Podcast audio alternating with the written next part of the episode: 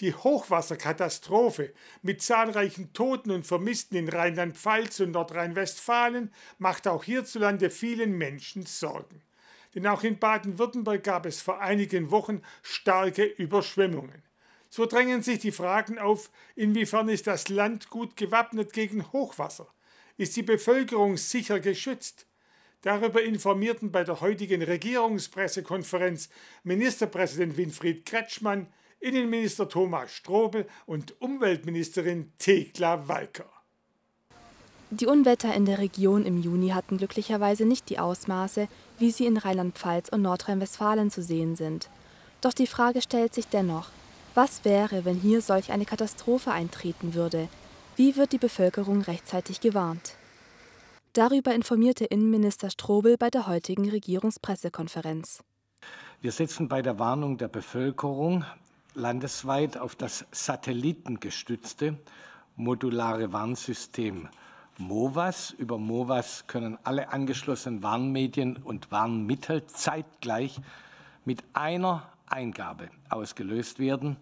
Dazu gehören neben der Warn-App Nina der Sirene in der Hosentasche, für die ich schon so oft äh, geworben habe, auch Rundfunk- und Fernsehanstalten sowie weitere Medien wie zum Beispiel Zeitungsredaktionen und Online-Dienste einbezogen werden. Neben MOVAS würden von den Kommunen auch örtliche Warnmittel wie Sirenen und Lautsprecherfahrzeuge zur Warnung der Bevölkerung eingesetzt. Strobel betonte allerdings die Wichtigkeit und Notwendigkeit der Warn-App Nina. Nina belästigt niemanden.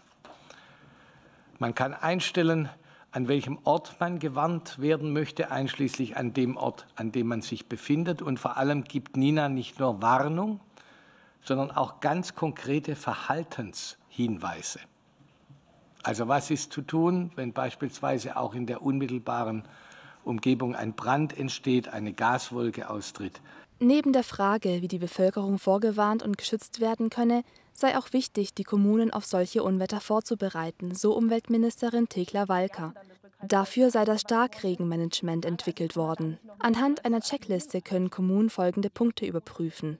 Wie sind wir aufgestellt? Wo fließt das Wasser hin, falls es zu einem Hochwasser kommt? Wo müssen wir Versickerungsgebiete schaffen? Sensible Gebäude, Kindergärten oder Behinderteneinrichtungen. Wir haben es jetzt in äh, NRW, glaube ich, war das gesehen, wo zehn Menschen ja, glaube ich, äh, ganz schrecklich ertrunken sind in einer Einrichtung, die nicht mehr gerettet werden konnten. Also solche Dinge muss man und kann man checken. Daraus können Kommunen auch Maßnahmen ableiten. Diese würden vom Land mit 70 Prozent finanziert, so Walker. Ministerpräsident Kretschmann ist außerdem der Ansicht, dass eine Elementarschadenversicherung für alle verbindlich sein sollte.